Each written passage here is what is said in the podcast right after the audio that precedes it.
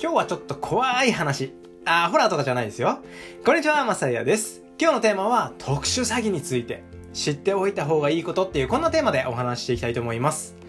昔に比べて詐欺とか殺人とかね、まあそういう物騒な話ってニュースでも多くなったのかななんて思ったりしてるんですけども、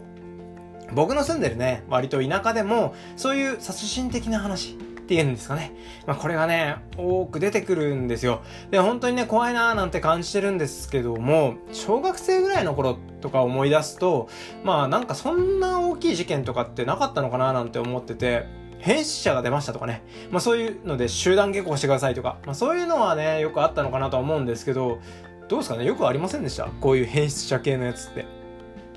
もしかしたらこれも多分ね、あの、ジェネレーションギャップになってしまうのかななんてね、思っちゃうんですけど、まあいろいろ考えさせられますね。はい。ということで、内容に入っていくわけなんですけども、特殊詐欺っていうのがね、実は現在10個に分類されてるのってご存知ありましたか？多分ね、聞いたら、あー、なるほどね、それね、みたいなのばっかりだと思うんですけど、一気にね、その名前だけ言ってみたいと思います。えー、オレオレ詐欺、預貯金詐欺、架空料金請求詐欺、還付金詐欺、融資保険詐欺、金融商品詐欺、ギャンブル詐欺、交際斡旋詐欺、キャッシュカード詐欺、窃盗。まあ、その他特殊詐欺っていう感じでね。まあ、こんな感じで、まあ、聞いたことありますよね、大体は。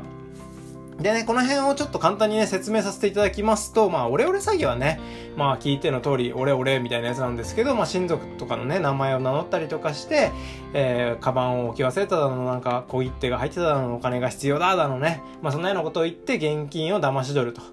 まあ、そういう手口のもの。で、預貯金詐欺っていうのは、まあ、警察官とかね、銀行の職員とかを名乗って、あなたの口座が犯罪に利用されてますよ、みたいな感じで、そのね、キャッシュカードの交換手続きが必要ですとかって言って、あのーカードを取りに来ますねって言って、そのカードを取りに行って、そのカードの暗証番号とかも全部聞いて、そのままね、お金を取るっていうやつですよね。で、次が、えー、架空料金請求詐欺。まあ、これもね、よくあるかなと思います。YouTube とかでもね、その架空料金業者と戦ったみたいなとかあったりすると思うんですけど、まあ、有料サイトとかね、消費者金融とかそういうところのお金のことで、まあ、未払いがありますよ、みたいな。今日中に払わないと裁判になりますよ、みたいなね、メールとか、はがきとか、あとはもう本当に電話とかっていう感じで、まあ、金銭を取るっていう。で、還付金詐欺。まあ、この辺はね、医療費とか税金、保険料とか、まあ、その辺ですかね。還付金があるから手続きしてくださいね、みたいなこと言って、まあ、ATM に行かせて、操作させて、被害者の方から、まあ、取ると。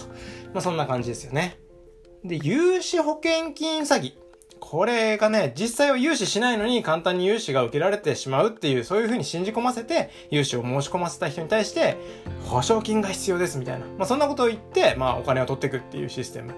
はい。で、まあ、金融商品詐欺。これは、まあ、価値がないものとかね、まあ、未公開株とかね、よく聞くと思うんですよ。あとは、ま、高価な物品系ですよね。まあ、そういうものの嘘。まあ、これもね、わかりやすく言えば、まあ、壺とかだったら、まあ、あ、これ詐欺じゃねってなると思うんですけど、これがね、結構、わかりやすくないものが最近はやっぱり多いので、まあ、購入すれば儲かるみたいなことを信じ込ませて、その、購入代金を支払わせるっていうものですよね。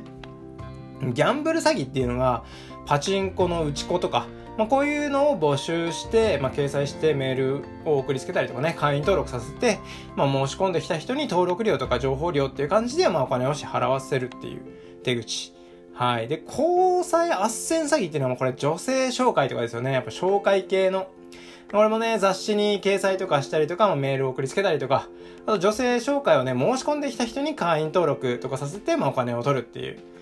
ものですよね。で、キャッシュカード詐欺。ま、これがね、ちょっとね、似たようなものになるんですけども、これもね、警察官とか銀行系、あとはまあ、大手のね、百貨店とかの職員とかを名乗って、キャッシュカードが不正に利用されてるので使えないようにしますねって言って、隙を見てね、そのキャッシュカードをさってすり替えてしまうっていうね、それも盗み取るっていう、キャッシュカードを窃盗するっていう詐欺だったり、でもその他のね、特殊詐欺っていうところで言えば、あのー、まあ、これに該当しないものっていうものになるんです。まあ、ここはね、ちょっと大雑把なのかなと思うんですけど、まあ、こんな感じでね、今いろんな詐欺が大きくなってるわけなんですよ。でね、やっぱり私は大丈夫っていう安心感を捨てましょうって話なんですね。詐欺とかね、やってる人たちっていうのはもうプロなので、結局プロ VS アマチュアだともう勝負見えてるじゃないですか。どんどんね、プロはレベルも上がっていってるわけですよ。でね、昨年の被害総額ってこれびっくりしたんですけど、285億円もあるそうですよ。こうなってくるとね、もうこの大事な資産を奪われる感覚も悲しい気持ちになりますよね、これ。